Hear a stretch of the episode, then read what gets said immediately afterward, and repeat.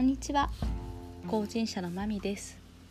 この時間は暮らしの豊かさを柱にさまざまなトピックでお届けいたします。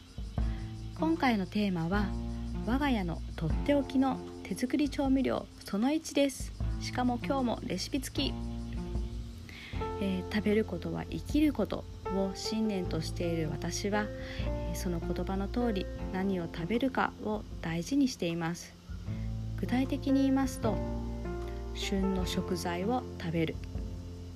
献立を考える時はゴミ5食を大事に考える。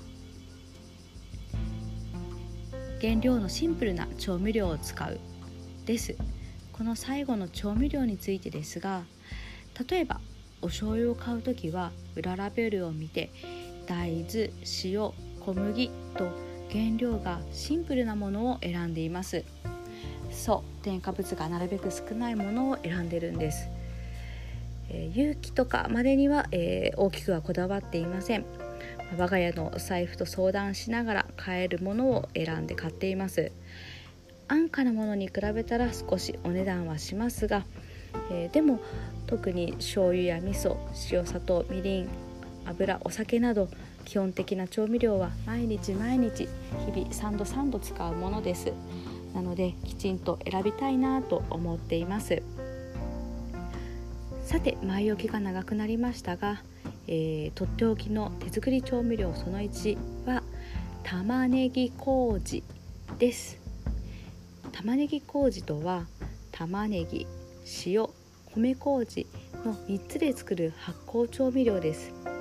えー、塩麹みたいなものですがその特徴はコンソメのような外国と甘みです。玉ねぎ本来のうまみを生かして発酵しているのでコンソメのようなしっかりとしたコクがあります。そのままだしにしても、えー、スープにして飲んで美味しいですしパスタを作る時の味付けにしても炒め物やそれから炊き込みご飯などにもグッドですいわゆるカレールーや麻婆豆腐の素など、えー、〇〇の素というようなものを使わなくてもこの玉ねぎ麹をベースに醤油や味噌カレー粉などを加えたら和洋中本当にさまざまなご飯を、えー、簡単に味付けすることができるんです。ぜひおすすめですので、えー、作ってみてください。では、えー、作り方をご紹介いたします。玉ねぎ麹。材料。玉ねぎ 300g 塩。48g 米麹。100g 作り方です。まず玉ねぎをおろし金ですりおろします。もしくはざく切りにしてミキサーでドロドロにします。次に米麹をボウルに入れて揉みほぐし手ですり合わせてパラパラにほぐします。この、えー、パラパラにほぐした米麹に塩を加えて全体が混ざり合うようにギュッギュッと、えー、つかみながらよく揉み込みます。全体がしっとりするまでよく揉みます。そして、えー、この塩と麹が混ざったものにすりおろした玉ねぎを加えてよく混ぜます。これを蓋付きの容器、えー、蓋は閉めずにのせるだけなんですけどこの容器に入れて1週間ぐらいで発酵させます、えー、夏場は4日ぐらいで発酵します。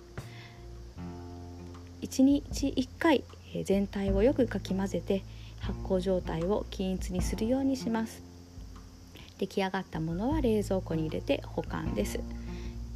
で出来上がったものをですねミキサーにかけてペースト状にするとより使いやすいです。この玉ねぎ麹、えー、減塩にもすごく効果的ですので是非ご自宅の基本調味料の一つに加えてみてはいかがでしょうか。皆さんの食卓が暮らしが豊かになりますようにそれではまだまた次回の回でお会いしましょう。